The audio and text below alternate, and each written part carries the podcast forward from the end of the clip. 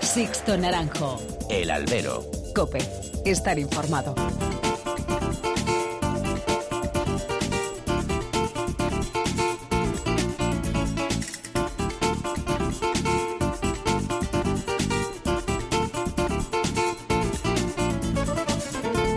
Tal? Muy buenas y bienvenidos a esta nueva emisión del Albero, a la cita con los toros que tenéis desde esta semana aquí en cope.es. Recibido un cordial saludo de que nos habla de Sixto Naranjo en nombre de todo el equipo que hace posible este programa. Pues sí, ya estamos aquí. También se nos echa larga la espera a nosotros.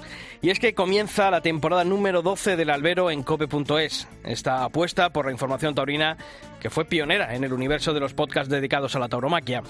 Y lo hacemos con la misma ilusión que cuando iniciamos esta andadura, creednos. Y lo hacemos después de un verano apasionante.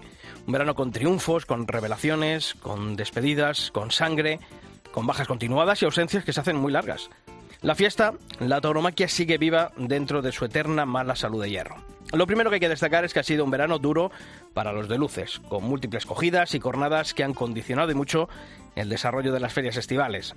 Morante, Rocarrey, Luque, Cayetano, el cordobés, Alejandro Conquero o la novillera Carla Otero. Son algunos ejemplos que vuelven a recordar a más de uno que los toros hieren y que aquí, en este espectáculo, nada es ficción, todo es real. Pero no solo ha sido sangre, también ha habido triunfos y notables rachas.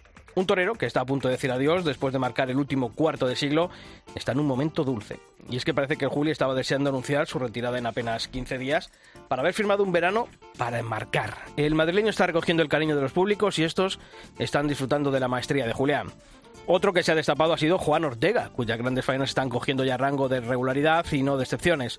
Por no hablar de un recuperado Emilio de Justo, al que hemos visto ya el nivel anterior de su gravísima acogida el pasado año. De un renovado Talavante, que ahora sí que parece que ha encadenado una racha más que positiva. O de un Luque al que no le ha frenado la grave cornada que sufrió en el puerto y ha reaparecido, triunfando a golpe cantado. Pero si hay un torero que se ha llevado este verano, ese ha sido Fernando Adrián. Y es que el madrileño ha encadenado 14 salidas a hombros consecutivas, demostrando que sus triunfos primaverales en las ventas no fueron casualidad. El madrileño se ha subido al carro de las grandes ferias, no sin dificultad, pero ganándose en el ruedo ese puesto. Suyo ha sido el verano. Y es que los jóvenes siguen pidiendo paso a poco que se apueste por ellos. La remontada de Francisco de Manuel, el impacto de Damián Castaño en Bilbao y Madrid, los triunfos de Isaac Fonseca o Borja Jiménez.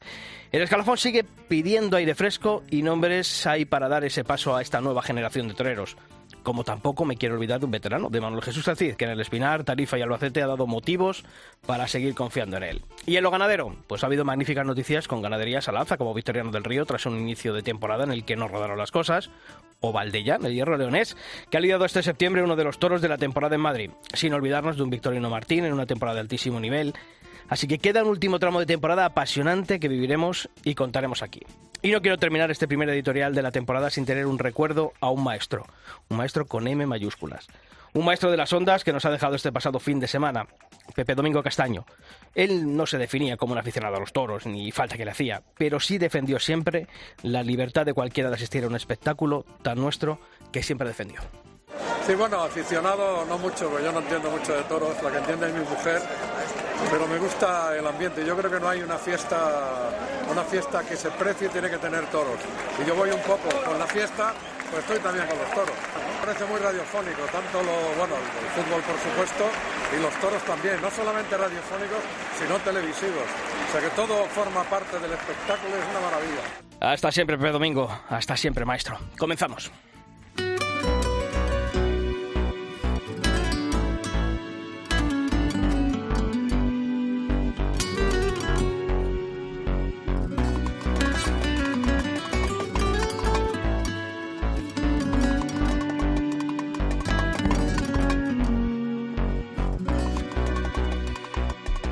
Pues como todas las semanas antes de que concluyese el verano y ya está aquí el casi el otoño, eh, está acompañándome Pablo Rivas. ¿Qué tal, Pablo? Muy buenas. ¿Qué tal, Sisto? ¿Cómo ha es, es una alegría estar aquí otra vez. Otra vez. Nos hemos visto mucho este verano porque Pablo ha estado compartiendo noches, horarios Sí, sí, nocturnos en Herrera en Cope, ahora flamante miembro de la redacción de, De, todo un de poco. religión. Yo vengo aquí a, Y lo que haga falta. aquí a lo que haga falta. Eso, un torero todoterreno. Sí, sí, sí. Te da lo mismo So- las duras que las Que blandas. de sobresaliente, que de que sobresaliente. de picador, me da igual. Bueno, has estado en Albacete. eh, Vengo de allí, vienes de allí. estoy recién aterrizado. Bueno. Y la verdad que estoy contento, ¿no? Porque, sobre todo porque lo hemos pasado bien, que es lo importante. Eso es lo importante. Aunque se haya suspendido algún festejo, pues Sí, sí, lo sí. habéis pasado bien. No, todo es- no todos son toros. Bueno, pues luego con Lorenzo del Rey hablaremos de lo que ha sido esa feria y de lo que ha sido este verano. Bueno, y como hacemos toda la semana, ya sabéis que tenemos abiertos todos los canales de comunicación entre vosotros y esta redacción, la del Albero. Si lo podéis hacer a través del mail en albero.cope.es y toros.cope.es. Nuestro perfil en Facebook sigue siendo facebook.com barra alberocope y nuestro usuario en Twitter, ya lo sabéis, arroba alberocope. Pues en esta primera encuesta, después de verano, hemos preguntado qué torero ha sido para vosotros el que ha marcado el verano taurino. Venga, eh, Pablo, mojate antes de decir los resultados de los oyentes. Pues mira, yo si me tengo que mojar me quedo con, con el Juli, con Luque también y con esta. Pereira. Voy a hacer esa terna. Sí. Sí. O sea, Creo que me quedo con esa, con esa terna. Es verdad que a lo mejor, si, si cogemos la estadística, no es la terna más, más laureada, pero me quedo con, con esos tres. Pues para Pereira, el Juli y quién he dicho y, ¿Y Pereira? y eso, No, Pereira, Juli, el Juli y Luque. Luque. Bueno, pues yo mi terna sería Fernando Adrián, el Juli y Emilio de Justo. Muy bien. Bueno, eso es lo que hemos, eso es nuestra nuestra quiniela. No, habla- hablaremos tranquilamente, ¿no? Tranquilamente, del momento de, de cada uno. Tiempo ¿no? vamos a tener, yo creo que sí. Y nuestros copenautas, ¿qué es lo que han votado en nuestra encuesta en Twitter? Bueno, pues el ranking es en primer lugar Juan Ortega, 30% de los votos. En segundo lugar, Fernando Adrián, con el 20%. Y completa ese podium Emilio de Justo, con el 14% de los votos. Y luego ya tenemos, con votos que van en torno al 10%, Daniel Luque, el Juli.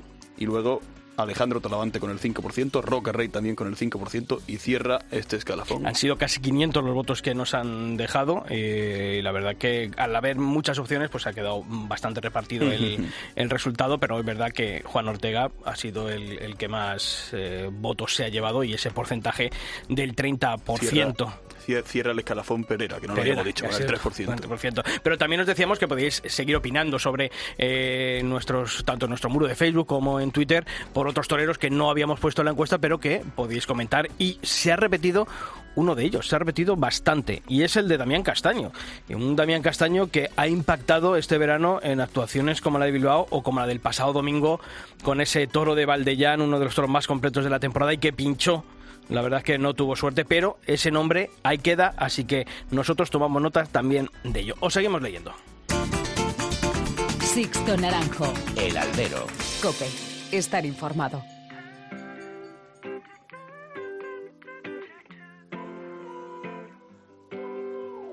Creo que se acerca el final. Vamos a tener que respirar. Las súplicas huidas, mil cigarros despedidas, madrugar en tu portal.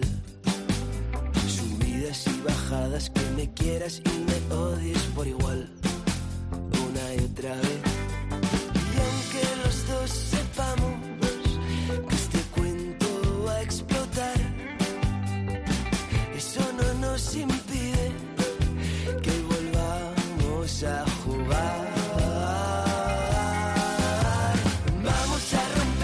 Bueno, pues esta nueva edición del Avero, esta nueva temporada del podcast taurino de cope.es, lo queremos eh, comenzar hablando con un torero que viene, lo hemos dicho, de protagonizar un verano arrollador. Ayer cuando no- nos llegaba el mail de la Fundación Toro de Lidia de, de la Copa Chanel, la verdad es que cuando uno echa eh, vista a las estadísticas, dice 14 puertas grandes consecutivas. Yo no sé, hace tiempo que no se veía una racha tan, tan impresionante de, de triunfos. Y aún así le ha costado entrar, ¿no? En, Mucho. en las ferias, ¿no? Como ahora creo que nos contará. Sí, sí, pero oye, una vez que ha echado el guante, yo creo que ya No, va a ser no, difícil no. sacarle sacarle de ahí. Es Fernando Adrián y está aquí esta semana en el albero. Fernando, ¿qué tal, Torero? Muy buenas. ¿Qué tal? Buenas tardes. Oye, 14 puertas grandes, no sé si tú te habías parado a pensar, las llevabas contadas. eh, uf, madre mía, qué racha, ¿no?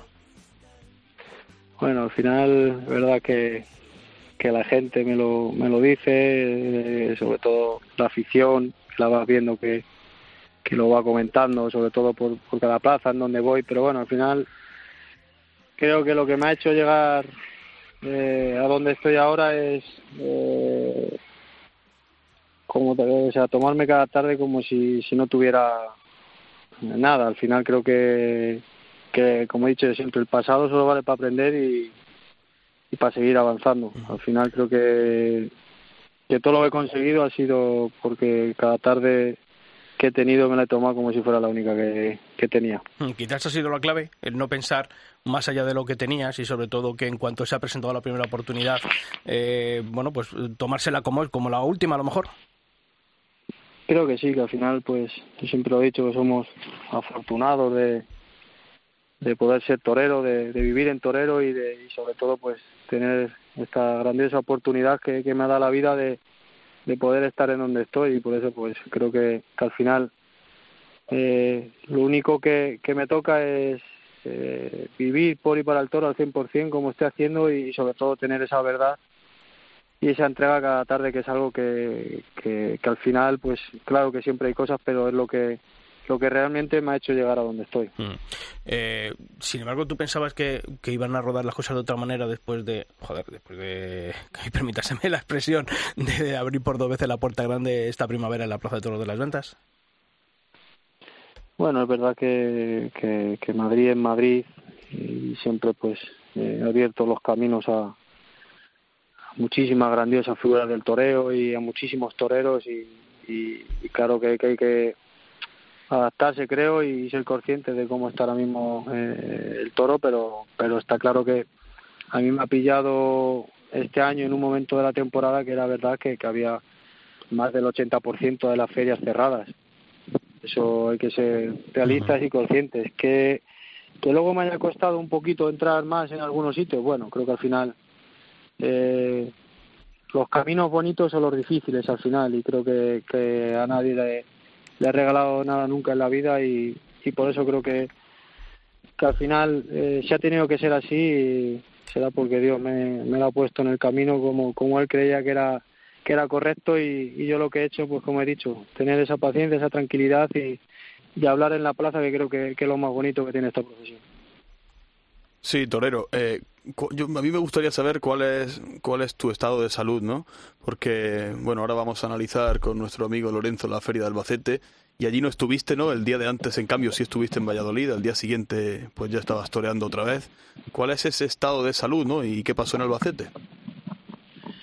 Pues eh, tuve un, o sea, un pisotón muy fuerte en, el, en, el, en la pierna, o sea, en el, en el tendón de Aquiles y el tobillo y estuvimos hasta las 4 de la mañana para, para que me hicieran las pruebas en el hospital para, para ver que no tenía nada roto, pero el problema y el miedo que teníamos era que me, que me infiltrara sin tener una, una evaluación eh, de tendones, de ligamentos, entonces pues ese era el miedo de, de, de haberme infiltrado, haber tirado para adelante y, y que esa lesión pues fuera muchísimo más mayor, teniendo lo que tenía todo por delante.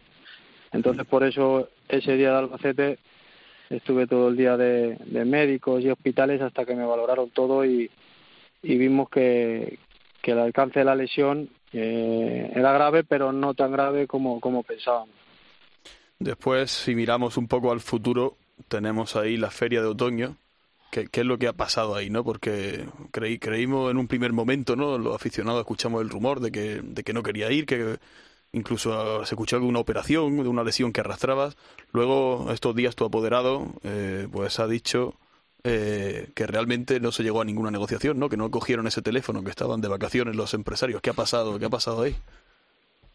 Bueno, creo que, eso, como tú muy bien has dicho, eh, para hablar y, y ese tema y ese tipo de cosas creo que, que está me apoderado. Yo lo que sí tengo que dejar muy claro que, que soy torero, que, que, vivo por y para mi profesión, para, para torear, y, está claro que, por encima de todo lo que se haya podido hablar o decir, yo soy el primero que, para mí Madrid es, es la plaza que me da todo, es mi plaza y, como no, no voy a estar dispuesto siempre a, torear en ella o, o en cualquiera. Creo que al final el aficionado es el que se merece todo ese respeto, se merece todo y yo gracias a a Dios eh, le debo mucho a Madrid y siempre estaré dispuesto para, para esa plaza. ¿Te, ¿Te, hubiese gustado estar en otoño, entiendo, con estas palabras? ¿no? Sí, está claro que, como he dicho, Madrid eh, es Madrid y, yo soy torero y, los toreros pues creo que, estamos para torear. Y también sabías, eras consciente ¿no? de la lucha que podías emprender junto a Maximino, eh, un empresario, pero también un empresario que normalmente ha ido por libre, ¿no? que también se puede decir que es un apoderamiento de eso que en el mundo del toro se suele decir independiente, con sus cosas eh, buenas, pero también con, con esos peligros que hay de, de no estar dentro de eso que llamamos el sistema.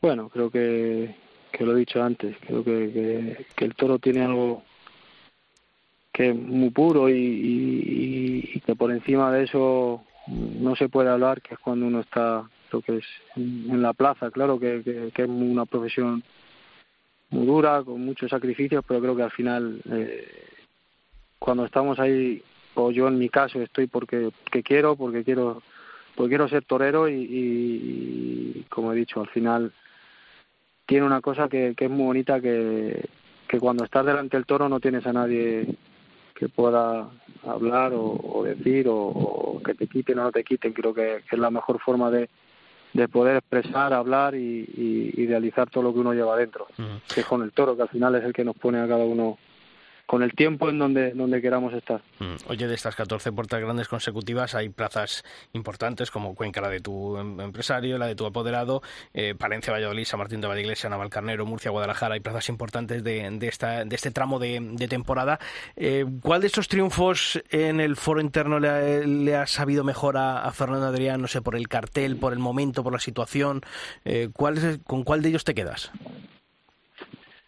Bueno, pues os voy a decir que, que me quedo con, con todo. Creo que al final. Ah, eh, hombre, Fernando. Eh, no, te digo, te, digo la, te, digo, la verdad, porque al final creo que, como he dicho antes, eh, el público se merece el mismo respeto que, que, que, pueda tener cualquier otro público de cualquier otra plaza y al final creo que, que, que, es muy bonito lo que estoy viviendo, sobre todo el cariño de la afición. Cada vez me va conociendo muchísimo más aficionados que te van a ver a, diferentes plazas, por eso creo que al final eh, lo que estoy viendo es algo eh, muy bonito y, al final creo que, que, hay que quedarse con, con, el público, que, que, es el que de verdad, eh, si no fuera por ellos no, no, no estaríamos nadie, ni, ni sería posible esta entrevista. Así que creo que, que al final me quedo con todas por, por ser tan importante todo lo que está ocurriendo esta temporada. ¿Consideras, hablando de ese aficionado, ¿no? de ese buen aficionado ¿no? que conoce y sigue la temporada, que esas personas te valoran más que, que a lo mejor los empresarios? Bueno, creo que, que al final, hombre, se está pudiendo ver que, que, que, los empresarios pues al final están contando conmigo. Tengo que, que dar las gracias desde aquí a, a todos ellos con los que eh, han confiado en mí, me han, me han ayudado y, me han puesto en sus ferias y, bueno, creo que, que, al final cada cosa va por un lado y, no hay que no hay que juntar creo que ciertas cosas. Oye, eh, ¿televisión sí o no, Fernando? ¿En qué sentido? En el, eh, porque te hemos visto asomarte poco este año, después de San Isidro, eh, ¿ha habido alguna posibilidad de poderse televisar? Eh, no sé si es una estrategia el, no haber buscado la, televisión, el, buscar bueno que el aficionado vaya a la plaza. Bueno, creo que no. Yo creo que ha sido también coincidencia las cosas que también han podido pasar, pero, pero no, creo que, que yo como he dicho estoy, estoy abierto ahora y más en el momento que, estoy. Oye, de aquí a finales de temporada eh, tenemos aquí abierta la lista, no sé si eh, más allá de las rozas, eh, ¿hay algo más en la, agenda de, Fernando Adrián? No, de momento, como, como has dicho, está, está las rozas y, bueno, si Dios quiere, pues yo creo que, este año acabaré ahí mi, mi temporada, pero bueno, nunca, nunca se puede decir nada y más en en el toro, si sale otra cosa. Pero eh, debe fastidiarnos ahora que estás en esta racha decir, joder, ahora esto se acaba. sí, la verdad es que sí, sí, lo hablaba con mi apoderado y yo lo que le, que le decía que, que da pena, ahora ya uno que, que arranca a torear, pero bueno, yo creo que, que el año que viene, si Dios quiere, pues eh, tengo, tengo una temporada sobre todo importante y, bonita con, con muchas cosas por delante y, bueno pues eh, a, prepararme, a seguir eh, puliendo muchísimas cosas, evolucionando como torero y, bueno, pues eso, como he dicho, que tengo un invierno con muchas cosas por delante. Pues Fernando Adrián cerró la temporada del Albero antes del verano y ha abierto la nueva temporada número 12 de, de este podcast de toros. Así que agradecerte eh, que hayas estado aquí en esta semana y que te agradecemos, eh, te valoramos ese esfuerzo y esos eh, triunfos y que este final de temporada, sobre todo ese final en La Roza, sea tan bonito y, y que llegue la número 15, ¿te parece? Muchísimas gracias. Fernando, un abrazo. Un fuerte abrazo. Hasta luego. Sixto Naranjo. El albero. Cope. Estar informado. Si cambias el habla, será nuestro lenguaje. Libera el equipaje, que ya lo llevo yo. Si tiembla tu risa, será que ríes fuerte. Será que entre la gente tu silla es la mejor. Y ganas carreras y todos aclaman tu nombre. Y pierdo si quieres el norte, que gano contigo razón. De tanta belleza la luna se agita en tu ombligo y crece en tu nombre y el mío. Tu vientre en un pacto de amor. Ella ve y de un torero triunfador, yo creo que Pablo, uno de los hierros, por no decir el hierro, que, que ha marcado también el verano taurino, ¿eh? Sí, hemos visto muy buenos toros este verano, ¿eh? Sí. Hemos No, visto yo lo he dicho unos cuantos, buenos momentos de mucha ganadería. Lo que hemos podido ver, porque ha habido cosas que no hemos podido ver, salvo acercándonos a las plazas, ¿no? Hombre, también lo que hay que hacer, ¿eh? No, no, pero digo que, por ejemplo, yo lo de Bilbao lo he echado mucho en falta, ¿no? Sí. Esa- mm, no sabía uno por la tarde a dónde acudir, ¿no? Para saber lo que ocurría. Pero sí que hemos visto muchos toros de, de mucho interés, ¿no? Y la verdad que el verano que ha echado la ganadería de Victoriano del Río es para enmarcar y sobre todo en estas últimas fechas con, con ferias de la importancia de Valladolid, de Murcia, de Albacete, de, de Nimes, pues ahí está eh, el marchamo que siempre tiene la ganadería madrileña. Y por eso está aquí esta semana también en este primer programa de la temporada Ricardo del Río. Ricardo, ¿qué tal? Muy buenas. Buenas tardes, ¿qué tal? Muy bien, oye, vaya, vaya verano, ¿eh? No sé si hacía falta después de esa primavera que no terminaron de funcionar las cosas. Yo creo que las cosas, entre comillas, han vuelto a la normalidad, ¿no? Sí, bueno, también se juntan eh, los, los días que, que, bueno, te salen mejor o peor los toros, pero también la suerte influye mucho en las espadas, en los toreros, en los matadores, ¿no? Y, bueno, pues cuando se junta todo, pues eh, explosiona y tienes un- una tarde memorable y otros días pues no son tan buenos, ¿no? Quizá en Madrid, donde, bueno, a lo mejor este año terminaron de funcionar las cosas por, por esas, todas ese tipo de circunstancias, marca mucho, ¿no? O la sensación general de, de, a lo mejor de, de ese inicio de temporada.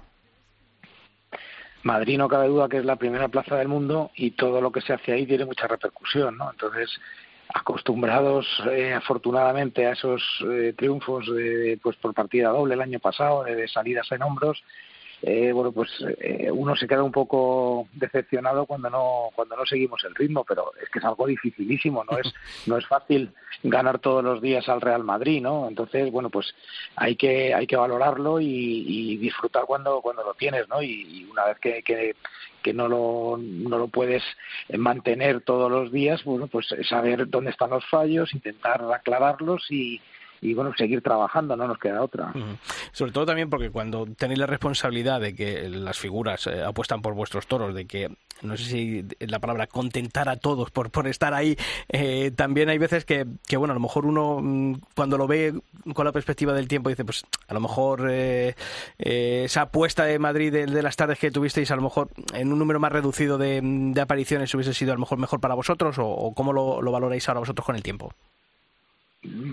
Bueno, no, no, no. Yo creo que la, la, la, los toros están ahí, están preparados igual que el año anterior. Los sementales prácticamente son los mismos y bueno, pues por unas circunstancias u otras eh, hay días que salen mejor las cosas y otros que no. Ya te digo que este año creo que también hubo, mm, en general, no solo en Madrid, sino en, a lo largo de la temporada ha habido bastantes tardes que no han acertado eh, a espadas y, y eso condiciona mucho el resultado final, ¿no? Porque bueno, pues en general nos han felicitado, quizá en esta última parte de la temporada más, pero sí nos han felicitado en conjunto por las por las corridas que, que han sido eh, bastante buenas, ¿no? Con bastante regularidad igual. Quizá los triunfos, como como te digo, no han sido los esperados por por la repercusión, pues eso de las orejas, pero eh, a priori quizá no, no, no es la temporada soñada como la, la del año anterior, que fue tremenda, ¿no? Pero, pero es una temporada para nosotros bastante buena, ¿no? Pablo. Sí, ¿qué tal, ganadero? Yo, yo quería preguntarle por, entonces, eh, escuchando sus palabras de ahora, creo que la línea a seguir, ¿no? De la temporada que viene será por esa apuesta, ¿no? Seguir apostando por esas plazas importantes, ¿no? De esas plazas de primera, ¿no? Y de Madrid también.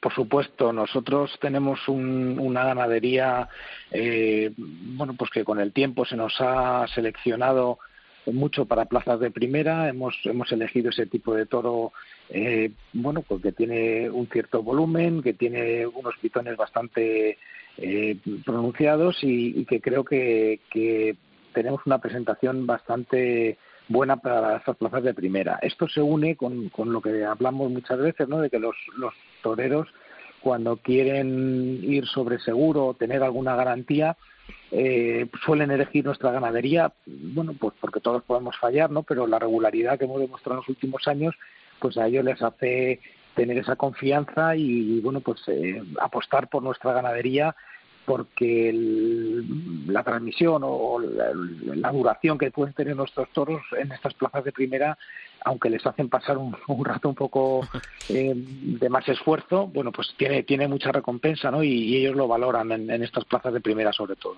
Ahora que ya vamos viendo la temporada con perspectiva, ¿no? Eh, ¿Con qué torero, no? Ahora que hablabas de esas garantías, ¿con qué torero, qué torero cree que ahora mismo en este momento entiende mejor la ganadería? Hombre, no cabe duda que Roca Rey está, está en un momento bueno y luego eh, es un, tremendo admirador de nuestra ganadería y él apuesta mucho por ella, ¿no? Y yo creo que cuando uno, eh, digamos, está habituado a torear estos toros, pues quizá eh, eh, lo saca más partido también, ¿no? Y bueno, no cabe duda que son todas las figuras, eh, bueno, pues muy capaces, ¿no? De, sacar el partido, ¿no? nada más ver este fin de semana al Juli en, en Nimes o, bueno, Manzanares en Valladolid, que estuvo sensacional, eh, no sé, a mí este año, por ejemplo, Daniel Luque también me ha, me ha parecido que está en un momento tremendo de, de forma. Lo pudimos disfrutar en, en invierno, ¿no? En, en, tentaderos en el campo. Y mi padre, que es un, un, bicho para esas cosas, siempre ha tenido un sexto sentido en invierno, ¿no? Para ver los toreros en el campo.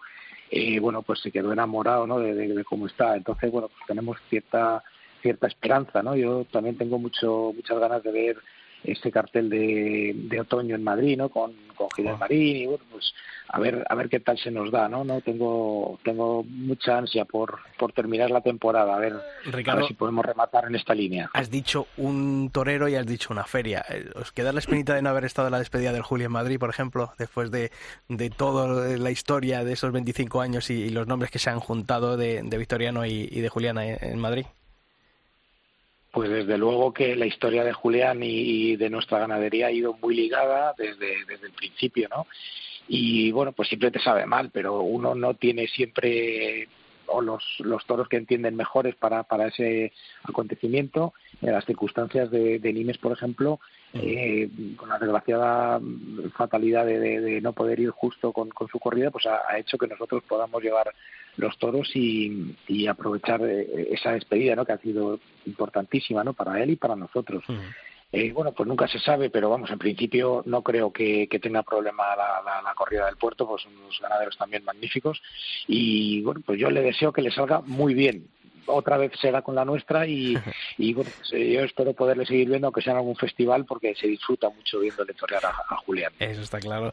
Eh, de estas corridas que has lidiado en estos en estas últimas semanas, Valladolid, Murcia, Albacete, Nimes, eh, ¿con cuál de ellas te queda? Claro, tú saliste a hombros en, en Valladolid, pero, pero no sé, de estas cuatro, eh, sí, por el conjunto, ¿con, ¿con cuál de ellas te quedas?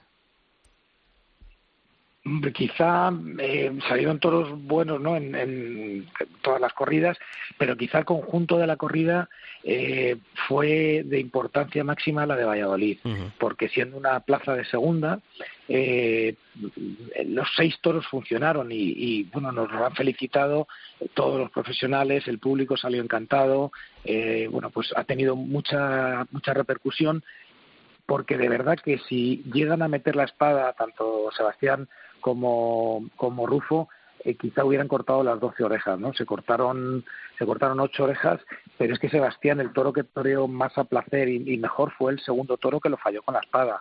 Y, y, Tomás también tenía cortadas las orejas en el, en el último toro, ¿no? Entonces, bueno, pues fue fue una corrida de estas que, que puedes ver pocas veces en la vida y que y que sí vamos a tener en la memoria no por por bueno pues la delicia de, verlos torear de verlos disfrutar y, y el público bueno salió encantado fue una cosa tremenda Además os quedan, bueno, pues dos corridas de toros, eh, una en, Sevilla y otra en Madrid. Es que, claro, eh, es, apostar a, lo máximo. Eh, ¿Qué se puede esperar de estas dos corridas después de este mes de septiembre? Bueno, pues las perspectivas son buenas porque quizá mm, siempre decimos que al final de la temporada los toros son más más certeros, ¿no? más, más, más buenos y se, se suelen tener más triunfos ¿no? al final de la temporada. Pero bueno, nunca se sabe. Los toros creemos que están bien elegidos, tenemos, creo, suficientes toros y, y, contrastados para, para poder ir con garantías a, las dos plazas, aunque no es fácil, ¿no? Bueno, pues llegar a esta temporada a estas alturas de la temporada con, con, con dos plazas de primera no para, para rematar pero bueno ya le digo que, que tenemos esa, esa esperanza de que las corridas están bien elegidas y, y podamos tener triunfos igual que hasta ahora. Mm. Y en cuanto a la situación del campo bravo, Ricardo, porque mucho se está hablando ¿no? esta temporada de, del aumento de costes de, producción del toro de Lidia con eh, la subida de los precios del, del pienso, con las dificultades por la sequía que ha sufrido el campo bravo durante, durante este verano. Incluso, si esto hablábamos también, acuerdo de la pandemia, ¿no? Decíamos, ya lo veremos cuando pasen esos tres, mm. cuatro años, el año que viene a lo mejor también vemos ¿no? ese, ese, problema que se arrastró de la pandemia. En una ganadería eh, de la, en la élite como es la de Victoriano del Río, con la cantidad de corridas. ¿Vosotros cómo estáis viviendo esta situación actual del, del Campo Bravo, Ricardo? Bueno, nosotros no, no tuvimos una bajada importante de animales eh, durante la pandemia. Mi padre, bueno, pues hizo la apuesta de, de, mantener la ganadería, tener los toros preparados para poderlos lidiar en el caso de que, de que fuera necesario y así lo, así lo hicimos. Eh, tampoco bajamos el, el, número de vacas, entonces eh, tenemos una camada normal, ¿no? no quizás mm, eh, un poco eh, mejor presentada de lo, de lo, normal, ha coincidido, bueno, pues por lo que sea, que, que ha sido un año bueno de, de, tipo y de presentación de toros, pero de número de toros va a ser algo sensiblemente igual, ¿no? No vamos a tener problema. Uh -huh. Sí, sí conozco que, bueno, pues en el campo hay ciertas, cierta mm, menor número de animales, ¿no? En el conjunto. Uh -huh. Pero bueno, yo creo que se ha solucionado estos años, ha habido eh, eh oportunidad de ver las corridas y bueno yo creo que va a ser un momento bueno quizá para los para los ganaderos pero no creo que vaya a haber un, un problema grave no sí sé que, que va a haber menos animales porque bueno la, la, la estadística y la, la, producción de animales, la, los registros que tenemos, sí son menores de lo que hasta ahora se ha venido teniendo. ¿no? Va a ser el año que creo más crítico de animales. Y, y entre los ganaderos también habláis, hay preocupación por esa enfermedad hemorrágica epizootica que, que bueno que estamos viendo en las últimas semanas, en el último mes, que, que bueno que está azotando ganaderías de más. No sé si ha habido ese salto a, a, la, a la, ganadería Bravo, si aquí en, en Madrid afortunadamente no, no, aparec no han aparecido casos. ¿Cómo, ¿Cómo lo estáis vosotros viviendo? No sé si desde la distancia.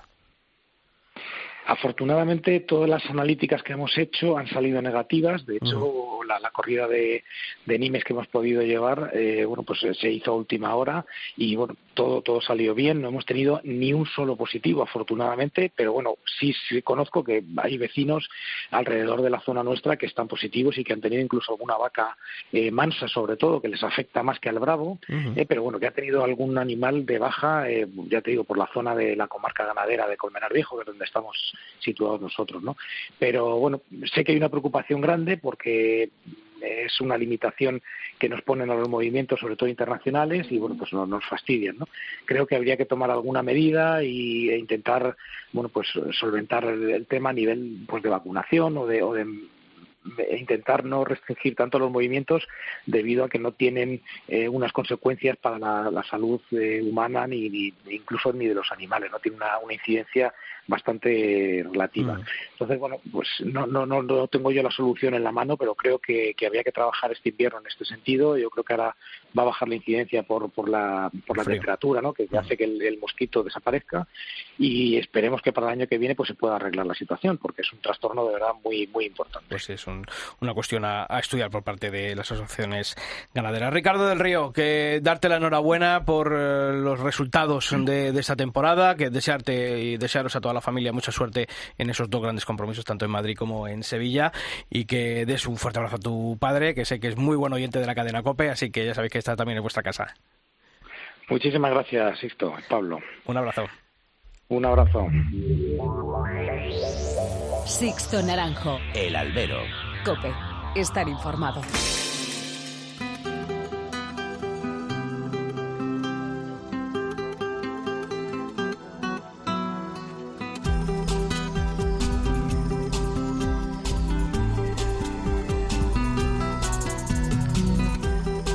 Pues lo hemos dicho al comenzar esta edición del Albero, desgraciadamente este verano estamos viendo esa cara del toreo que no nos gusta, la de los percances y la de las cornadas. Y precisamente una cornada de gravedad fue la que un utrero de los Chospes le dio el pasado 5 de septiembre en la plaza del Casar de Talamanca en Guadalajara a la novillera Carla Otero. Pablo, hablamos de una herida con tres trayectorias de 20 centímetros cada una. Mucha tela, ¿eh? Ahora mismo Sixto se está recuperando, aunque de forma muy lenta. Todavía se encuentra ingresada en el hospital de Guadalajara, donde lleva ya más de dos semanas. No, ella recuerda la cornada perfectamente, hemos podido hablar tranquilamente y dice que cuando se vio en el suelo no se podía literalmente levantar, ¿no? y sentí que, que en el derrote me había metido el pitón y luego como, como giraba ¿no? sobre el pitón y, y me pegaba pues las, las trayectorias que tengo. Y luego ya cuando caía al suelo y no me podía levantar, me llevaba a la enfermería, recuerdo todo. A Carla tuvieron que operarla hasta en dos ocasiones porque encontraron un trombo en su femoral, lo que complicó las cosas todavía mucho más. Eh, Pablo, la tuvieron que aplicar morfina cada media hora. Sí, además dice que tiene esa lesión arterial, pero también lesiones musculares, una infección y un esguince de, de tobillo, ¿no? Quieren controlarlo todo antes de darle el alta. ¿Y qué es lo que más le duele a Carla? Pues haberse perdido un festival que tenía el pasado viernes y una novillada que tenía este martes. Que me hacía mucha ilusión y finalmente pues no, no pude llegar. Pero bueno, eh, también la confianza de que las plazas no se las, no las llevan y, y que todos los años hay toros y ojalá que el año que viene pues puedan contar conmigo, ya que este año no, no ha podido ser. Carla asegura que está pasando momentos muy duros, pero ella dice que no va a tirar la toalla. Tiene muchas ganas de coger de nuevo los trastos y de estar presente en las ferias, así que ella confía en que los empresarios tengan memoria. Que no te voy a negar que he tenido momentos malos, pero en ningún momento he pensado en tirar la toalla.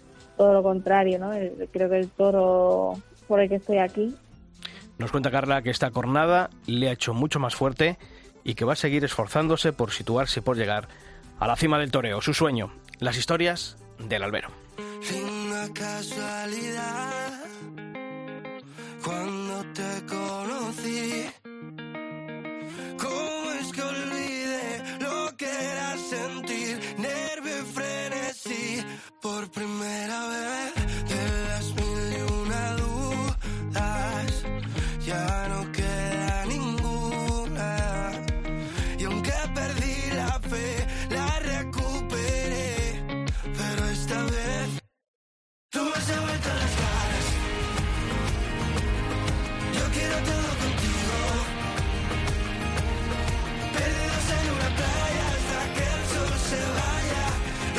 Bueno, pues hemos hablado con dos de los triunfadores de este verano torino aquí en este estreno de la temporada en el Albero, en cope.es, y ahora es turno de hacer análisis de todo lo que ha ocurrido durante este verano, que ha sido mucho. Hemos hablado de triunfadores, hemos hablado también del tributo de sangre en esa historia del Albero con Carla Otero, y la verdad que Pablo, como llevamos diciendo, ha sido un verano apasionante por muchas cuestiones. Sí, ¿no? Y, y muy duro también, ¿no? Es verdad que estos días en Albacete pues veíamos, por ejemplo, a Daniel Luque, ¿no? Y, hace, y unos días antes conocíamos esa lesión que había tenido, incluso se habían filtrado esa radiografía y uno pensaba y decía, ¿cómo esta gente puede tener esa capacidad, ¿no? Ha sido un verano negro en algunos aspectos y los toreros siguen, siguen demostrándonos, ¿no? Que, que para ellos eso de los percances es casi una ficción, ¿no? En muchas ocasiones. Has hablado de Albacete y tenemos que saludar a quien es el jefe de aquello, casi, porque el hablar de Tiene Lorenzo de llaves tiene las de la- llaves de la plaza. ¿Cómo se llama Lorenzo de la Puerta de Rejas, es, no? Lorenzo del Rey, compañero de Copa Albacete, muy buenas. Hola amigos, ¿qué tal? Tiene la llave. Puerta de hierro, sí, ya, ya de hierro, cerrada la puerta de hierro, sí, sí. Que había, fíjate, 3 millones de visitantes en la Feria Albacete este año, récord total y absoluto. Poco me parece. sí. Yo sé de alguno de allí, insisto, que ha estado por ahí por Albacete, ¿sabes? Sí, sí, sí, sí, No sí. te digo nada, ¿eh? Se escapan, se escapan en cuanto, en cuanto pueden algunos. bueno, eh, lo primero por ir para hacer balance de esta feria de, de Albacete, que tenía que haber terminado con la corrida de Vitorino y, y que no sé si eso dejó mal sabor de, de boca, Lorenzo, el no poder celebrarse La esa corrida de Vitorino. La verdad es que sí, Sixto, porque es que eh, la empresa Simón Casa Llamador había planificado, había planeado ese fin de semana gris con la quinta y Victorino. La quinta, fíjate, ha sido el declarado el encierro más completo con el mejor toro. Y fíjate, nos quedamos con dos palmos de, narices al no poder ver la de Victorino, la lluvia. Oye, dice la empresa, es que la lona no daba tiempo, eh, se- el turbión cayó, fíjate, media hora antes y tal. Bueno, lo importante es que, fíjate, nos quedamos sin ver a Escribano, a Rubén Pinar y a Sergio Serrano, que hacía doblete, no lo pudo cerrar en Albacete. Y bueno, por lo menos la empresa hoy ha ampliado un día más el, el- el- el plazo para devolver el importe de las entradas y ya ha devuelto el importe económico vía online. O sea que bueno. Es que son muy modernos. Yo leía antes de comenzar la Feria de Murcia a decir, decir a Ángel Bernal en el Mundo Toro que, que la venta por internet es el futuro. Eh, pues así estamos, eh, con ese, con esas frases de estamos. Eh, oiga, no, esto es, es el presente de hace ya cierto tiempo. Es que los taurinos venden como novedad y como, eh, o sea, como algo, la leche, algo que, que bueno, que no sé si, si es que no, no han comprado nunca una entrada para el cine, para el teatro por, o para fútbol por, por internet. Claro, entonces, si, si decimos a estas no alturas que la venta por internet es el futuro, pues madre mía. Pero que no se te olvide que tiene los gastos de gestión que siempre vienen bien. ¿Sabes Sí, lo que claro. te digo? Sí, sí. Lo que podamos arañar, lo que podamos arañar. Oye, de los de luces, la verdad que te he leído todos los días y digo, pues, eh, pues este hombre no, no le ha gustado nada eh, de la Feria de Albacete, no sé si... ¿Qué te ha gustado? A ver, Pues- Lorenzo, cuéntanos. Pues, pues fíjate, ha- fíjate lo que ha pasado esta feria de Albacete.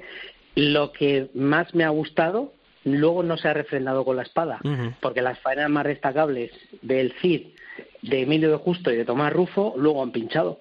Y, la- y faenas, hombre, la de Pereira que ha sido declarada la mejor, pues la verdad es que fue muy templada, muy muy del estilo de, de Pereira, de mucho mando y tal. Lo que pasa es que el toro muy endeble, uf, hasta seis blandeos o besar el albero que se dice. También triunfó Juan Leal, pero el Arrimón dos tampoco mucho. El Julio, oye, pues fíjate, eh, 25 años de alternativa, la despedida en Albacete, se da una placa antes de empezar, los toros de Daniel Ruiz, que fue remendada, bueno, pues muy excesivo todo. El triunfador, ¿por qué? Pues porque es el que corta tres orejas. Entonces hay poca Hombre, excesivo, vamos a ver. Lorenzo, Lo- Julián López es una figura del toreo. A mí me parece que eh, cualquier- uno de los homenajes que se está llevando creo que son merecidos. No, no, sí, me parece muy bien que se ha merecido. Lo que pasa es que luego hay que ganárselo más en el ruedo porque para mí la faena fue una faena muy típica Juli, pero aquí en Albacete, que le hemos visto de 13 puertas grandes, que ha cortado 37 orejas, creo recordar, 29 pasillos que ha hecho, yo le he visto faenas mucho más rotundas, como por ejemplo la del indulto a Cortesana en el año 2015. Y esta se me quedó, pues sí, muy sobrado y tal, llevando al Jandilla eh, por donde quiso, pero mm, le he visto tardes mejores, ¿no? Las orejas para mí un poco excesivas, ¿no? Pero bueno, oye, nadie discute aquí la trayectoria de Juli, no voy a ser yo. Además, que lo vimos en su despedida de novillero cortando aquí cuatro orejas en el año 98, que yo es de las tardes más impactantes que recuerdo de, de mi de mi memoria taurina. Oye, em, yo, bueno, aparte de haber hecho este resumen de la Feria de también queríamos hablar hoy, bueno, pues montar aquí una pequeña tertulia con, con Pablo, contigo, eh, de lo que ha sido para vosotros el verano taurino. Es verdad que condicionado, como decía Pablo, de que, eh, bueno, pues nos hemos perdido de la programación habitual que había antes eh, televisiva, pues en- nos hemos quedado sin algunas ferias, como por ejemplo la de Bilbao, que marca un poquito el, el mes de agosto. Eh, había una encuesta que hemos puesto, eh, Lorenzo, no sé si has votado, diciendo cuál era el Sí, la he torero. Pues a ver, ¿a quién has votado? A ver, Juan Ortega, Fernando Adrián, Emilio de Justo, Daniel Luque, Julio, Alejandro Talavante, Roca Rey, Miguel Ángel Pereira. Yo te Da una decir, terna, para que no eh, te, al final como Pablo se ha tirado no, para no, no, decir si una me- terna, digo, tengo que pues, decir. Eh, Emilio de Justo, Tomás Rufo y Daniel Luque, antes de la, de la lesión, porque aquí en Albacete le vimos un poco, pero para mí esa eh, la tarde además, en la terna, te quiero decir, toreros jóvenes, que creo que, que, que, que vienen a refrescar el escalafón que viene bien, ahora que ya se está retirando, por ejemplo, Juli y otro, eh, siempre, a mí siempre me alegra ver toreros que estén en buen momento y, si son jóvenes, mucho mejor, ¿no? Yo, eh, yo hay una tarde que a mí me ha marcado el verano y comienzo del mes de septiembre que ha sido la de Valladolid. ¿eh? El mano a mano entre Emilio de Justo y, y el Juli con la corrida de Victorino, eh, que tuve el gusto de compartir con nuestro compañero, con Juan García Tejedor allí en, en Valladolid. Creo que ha sido y marca tendencia en cuanto a que fue una tarde de emociones tremenda, eh, sobre todo por el nivel de casta de, la, de la corrida de Victorino. Y creo que, que cuando hay casta de emoción y encima hay dos toreros, yo creo que, que marca, más allá del resultado, de que Emilio pinchó, eh, pero vimos a un torero que, que ha vuelto a ser lo que era. Y, y creo que, que, es un poco el reflejo de lo que tiene que ser. O sea, ¿por qué espaciar tanto ese tipo y siempre ver la monotonía de cartel? De verdad que siempre decimos, ¿no? Y tiramos de tópicos. Pero es que es verdad, es que uno ve los carteles y es lo mismo con los mismos. Yo, yo creo que con lo de Emilio de Justo, el sábado lo, lo pudimos ver allí en Albacete. Y es cierto que es un torero completamente distinto al que vimos en San Isidro. Pero completamente. Sí, sí, sí. Eh, ha adquirido un nivel muy bueno. A mí me, a mí me encantó, ¿no? Es verdad que la, Lorenzo, no sé si estás conmigo, no fue una faena muy compacta, ¿no? Esa la del tercero, pero tuvo momentos, momentos Sí. estela- estelares, ¿eh? Y Sí. la pena fue eso que lo pinchó. Pero yo creo Sí, que es vale. un momento el que, en el que está Emilio de Justo, que es un momento de dulce, ¿no? Como dicen ahora. Y, y ha recuperado Mm. Le ha sobre costado, todo ese pero- nivel, ese nivel Le ha costado, pero yo creo que porque ya, ya se vendía en San Isidro, eh, ya está recuperado y no estaba recuperado. El, día aquel que lo quisieron sacar a hombro, para mí no, no estaba recuperado, no estaba en su mejor momento como el que tiene ahora, ¿no? Que da, que da gusto verlo. El sábado, el sábado hay que también que decir que fue una corrida muy, muy completa, ¿no? Y, y daba gusto verlo, ¿no? Andar por la plaza, también con el capote y bueno, y luego con la Con muleta capote, sobre todo. ¿no? A mí me, a mí me encantó. Sí, lo único que faltó fue refrendarlo con, Sí. con la espada, como bien dices, Pablo. Y luego hay otra hay otra cosa, fíjate, lo tuvimos en, en Copia Albacete, tanto a Emilio de Justo y a Tomás Rufo tuvieron la, la deferencia ¿no? de, de estar con nosotros. Y, y yo le decía, oye, ¿tú cómo te encuentras? Dice, yo ya me encuentro, dice, según ha ido avanzando la, la temporada cada vez más, esto ha sido una temporada muy especial, yo ya me encuentro eh, muy recuperado y tal. Y no sé, y transmitió lo que está diciendo Pablo, ¿no? De, yo ya lo veo también casi al 90%, ¿no? Y estoy expectante por verlo siendo, la temporada siendo, que, que viene. siendo Lorenzo y Pablo, no sé si vosotros, no sé si eh, ya no vamos a volver a ver el Emilio de antes de la acogida por circunstancias físicas eh, y fisiológicas de, de- de lo que ocurrió ese día, pero creo que dentro de este nuevo Emilio de Justo creo que eh, hemos visto ya eh, lo que puede dar de sí este nuevo y Emilio. yo creo que esa cornada también es verdad que no, no vamos a ver el de antes, pero las cornadas dejan pozo, ¿no? Dejan también el, el banquillo, la recuperación, y es el- en la cabeza esas cornadas, cornadas dejan pozo, ¿no? Y el estar en el banquillo también hacen en ocasiones a, los toreros mejores, ¿no? Yo no creo que es verdad que a lo mejor físicamente pues se puede resentir más el torero, pero, pero luego con los trazos no puede, puede dar otra dimensión, ¿no? Y yo, a mí me encantó el, el sábado y ojalá verlo así muchas veces más. Además, es que ese sábado, si llegara a entrar la espada, yo creo que hubiera sido una de las corridas más completas que yo he visto este Mm. verano. ¿eh? Pues mira, oye, Juan Ortega también, eh, Lorenzo, no sé si no la has visto alguna tarde, yo la de Valladolid fue, fue, vamos, una tarde de estas que dices, madre mía, ¿cómo puede estar un torero así inventándose dos faenas? Es verdad que en otro tono a lo que decía yo de, de la corrida de Victorino, aquí hubo ese medio toro al que, bueno, pues le entiende también Juan Ortega, pero es verdad que, que toreó con, con una despaciosidad como ahora mismo pocas veces he visto yo torear este este año. Eh, eh, lo que pasa es que le he visto con una regularidad ahora en estos últimos eh, en este último mes más Pablo hace no, no lo ves tú. Es que, mm, A ver. a ver, el- es un torero que es perfecto para llevarle las redes sociales. Pero perfecto, porque ah, deja momentos, pues momentos perfectos, ¿no? Es que él ve un vídeo y dice, esto es perfecto, es que no, no puede hacer ser mejor ese capotazo, ese muletazo. Pero luego yo, siempre que, que veo la faena en su conjunto, no hay conjunto. Y se, y me, Yo en se me Valladolid sí queda lo un vi. poco... En Valladolid sí lo vi ese conjunto. Yo no, no pude estar, pero se me queda un poco coja, ¿no? La, la historia, ¿no? Es cierto que, que deja esos momentos que para el aficionado, pues, pues son buenísimos, ¿no? Pero me falta ese conjunto, ese, esa forma, manera de redondear. Hay momentos, por ejemplo, recuerdo yo la tarde en Granada, que sí, que fue todo, pues hubo, hubo esos momentos de estela, ¿no? Pero no, aquello luego no, no, no, da una sensación de rotundidad, ¿no? De hecho, la gente no sabía si pedirle la oreja o, o gritarle agua y esas cosas, porque no deja sensación, sensación de, de, conjunto, ¿no? Y eso creo que es muy fundamental en un torero, ¿no? Mm, Lorenzo.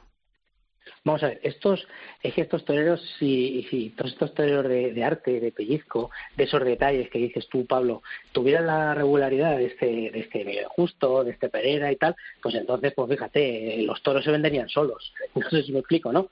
Yo eh, también, o sea, coincido un poco con los dos, ¿no? Eh, sí que es cierto que yo el primer tramo de la temporada vi a un Juan Ortega incluso más que dibujado, que no terminaba yo, yo lo veía, yo siempre quiero ver a Juan Ortega, a mis toreros siempre me interesa verlos como otros, ¿no?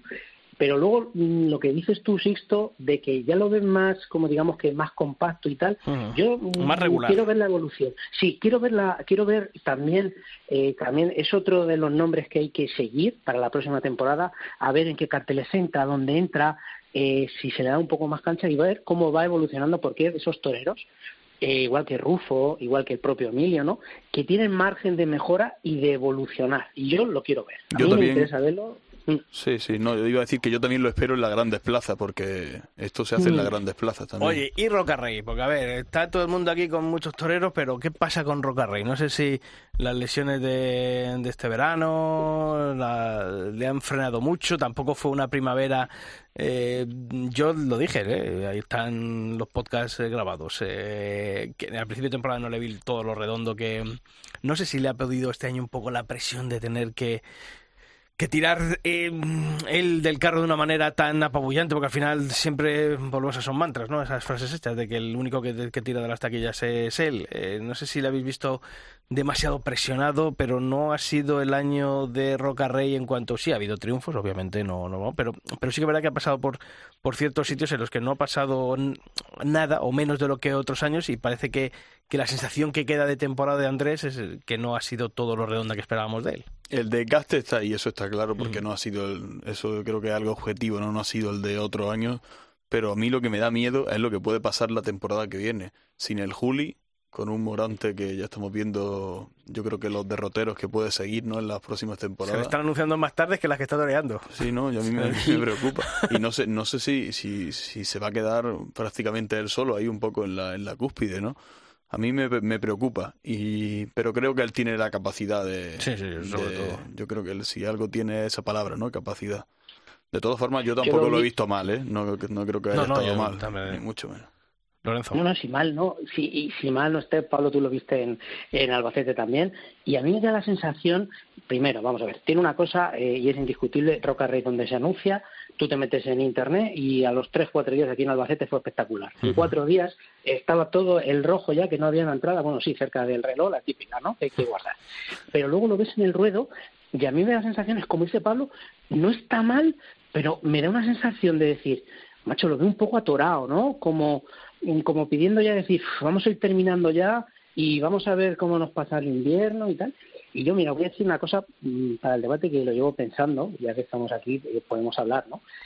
¿Vosotros creéis que le vendría bien un cambio de apoderamiento o un cambio que se dice eh, replantear su designio profesional de hacia dónde quiero ir en cuanto a su interpretación artística? Sí, yo lo he llegado a pensar más de una vez. Mm, pero es que ahora mismo apoderar independiente, ¿con quién se va? Yo, más allá de la figura de Roberto Domínguez, tampoco hay. ¿Qué te va a hacer? ¿Con una gran casa del toreo que tampoco Matilla no te va a enseñar a torear?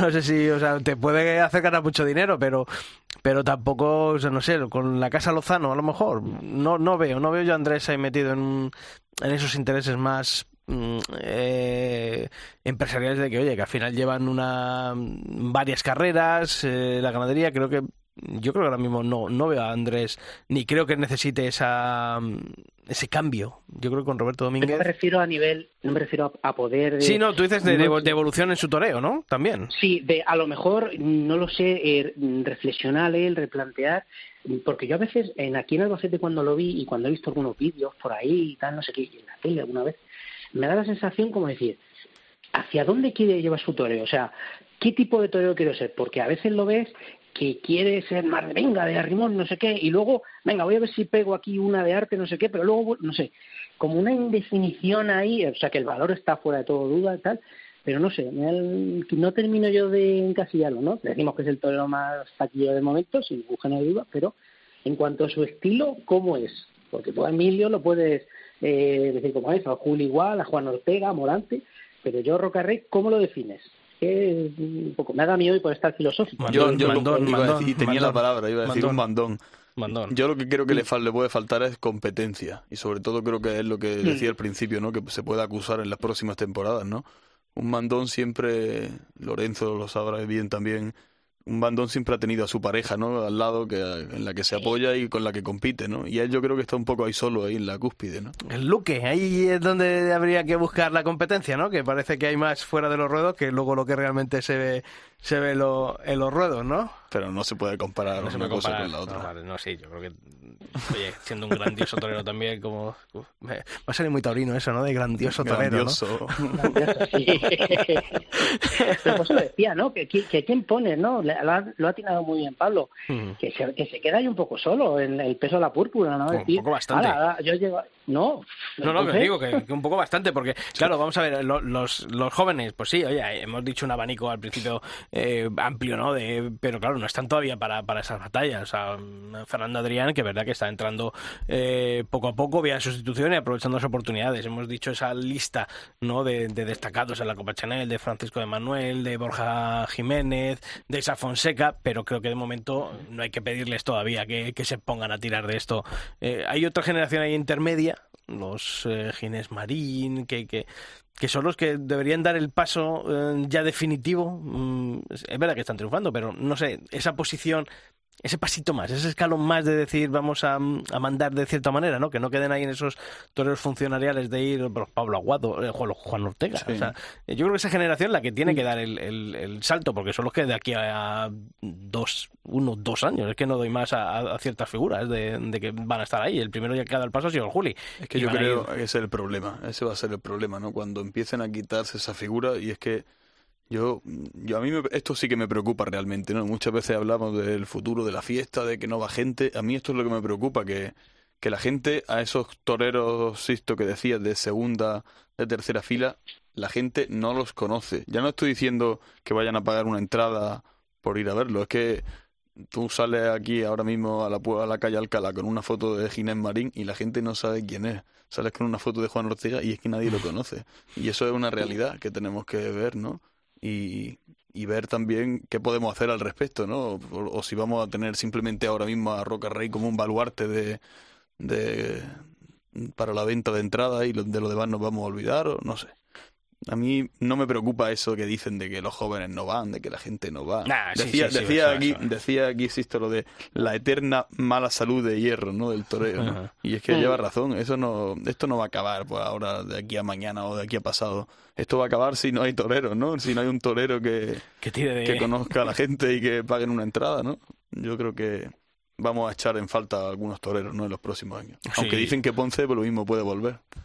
pues es, que yo creo que Ponce, fíjate, has abierto un buen melón, ¿eh? yo creo que Ponce debería haberse ido de otra manera y no tener que volver, como va a volver a lo mejor.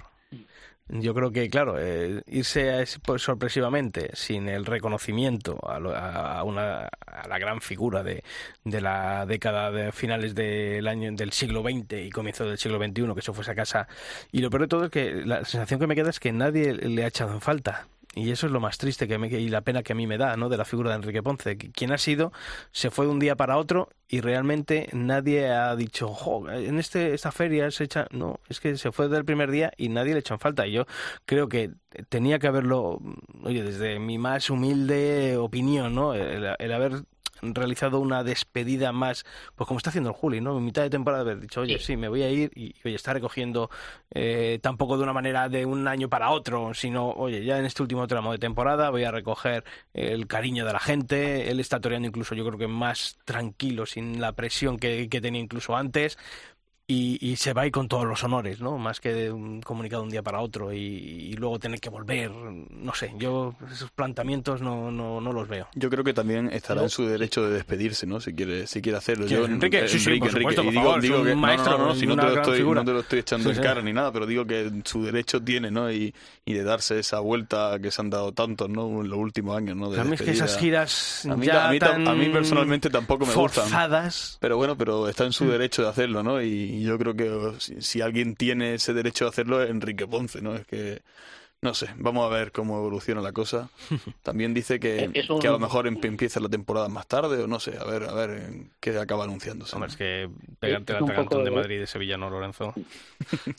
Pues yo no sé, pero va a ser, como dice Pablo, un The Last Dance. Lo que pasa es que cuando salió la noticia de Ponce regresa, a mí me, me genera el problema cuando no es una noticia de estas y no te genera ilusión, sino que te quedas un poco como mm, tibio, mm, eh, dices, va a ver cómo se plantea, cómo bien estáis apuntando, ¿no? Vamos a ver qué, qué pasa, eh, cómo evoluciona. Sobre todo porque no hay, un, no ha habido un clamor de decir... Pero también voy a decir una Claro, cosa. claro, a, a mí, a, mí no me, a mí no me importaría sin mañana ir a ver una corrida en la que estuviera Ponce. ¿a quién, le lo va, voy a a decir. quién le va a molestar? A mí, no- Dios, a mí, para a mí me- nada, me, gusta, nada. me- de hecho es que me gustaría Yo digo planteamientos. siempre me, yo digo planteamientos y no forzar la, la situación Sí. de tener que. Yo, como he hecho, yo creo que creo de verdad. O sea, la cabeza del Juli ha sido desde pequeño hasta que ha dicho adiós, perfecta en planteamientos y, y en todo, ¿no? Y ha dicho, oye, anuncio, final de temporada, ya una vez pasado el Ecuador de la campaña, oye, pues que a final de temporada me voy. Oye, y ahora está toreando estas corridas, yo creo que además triunfando todos los días con, con a un nivel extraordinario. Como digo, creo que se ha quitado un lastre y un peso de encima y, y está, vamos, yo que tengo muchísimas ganas de, de que llegue la corrida de, de las ventas del día 30, porque que eso es, creo que la del día 1 en, en Sevilla, porque va a ser un, un acontecimiento. No, yo, yo creo que el Juli ahí sí que ha acertado, ¿no? Pero yo creo que... Y va- te vas. Son Y distintos... te, y te son- despides y te vas. Son distintas formas de entender, yo creo que la todo, vida la vida, incluso, eh, la ¿no? vida, efectivamente. efectivamente. Pero, pero bueno, habrá que ver. A lo mejor Ponce ahora llega y dice, no, no, no, no voy a torear esta temporada, me voy a quedar. Como tiró también del carro durante la pandemia, no sabemos, lo mismo, quién sabe, ¿no? No lo veo muy por la labor, pero vamos a ver. Bueno, que ha sido una tertulia intensa y bonita de haber estado aquí con vosotros, retomando de nuevo el pulso a la temporada y al mundo taurino en esta primera edición del Albero, en esta nueva temporada 2023-2024. Lorenzo del Rey, eh, ahora te has quedado sin feria en Albacete, ¿dónde vas a ir a los toros? ¿O vas a venir algún día por Madrid o qué? Bueno, ya veremos a ver, ya veremos a ver. Sabéis que mis obligaciones Paternas. paternales me obligan, me obligan. ¿Sabes lo que te digo? Sí, sí, paternas, como, Pues- como tú. Y maternas a Y veces. Yo me voy a ir el jueves a Salamanca a ver la despedida de López Chávez. Mira. Joder, macho, es que viaja más que la... ¿Cómo era? El, el Raúl El de la de puesto del turrón. Vamos a estar allí con los compañeros de Cope Salamanca, con Javier Hernández en la retransmisión, después en Cope Salamanca en Onda Media y también en cope.es para que lo quiera escuchar. Y vamos a oye, con Julián López el Juli. Yo lo único que estoy mirando es el, el tiempo porque da agua por la mañana, digo, no, no me fastidie, ¿no? Y a ver si No vamos a quedarnos sí, sí, No creo, no creo. No, hombre, Domingo López Chávez también se merece. eh, el- yo le vi en, en Santander, extraordinario, ¿eh? A lo- Domingo López Chávez.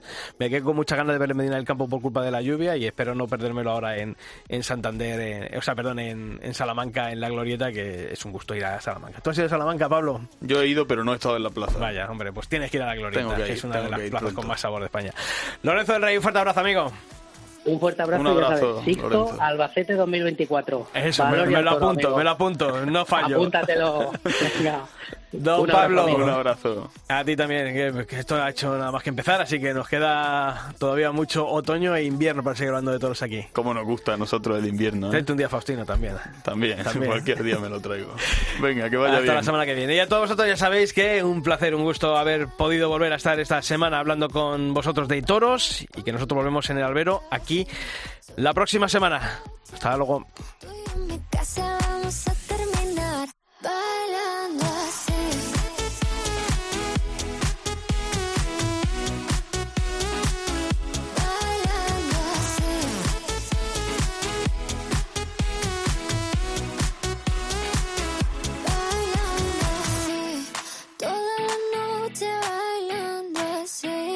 Puedo parar cuando me toca así. Solito en el coche, tú y en mi casa vamos a terminar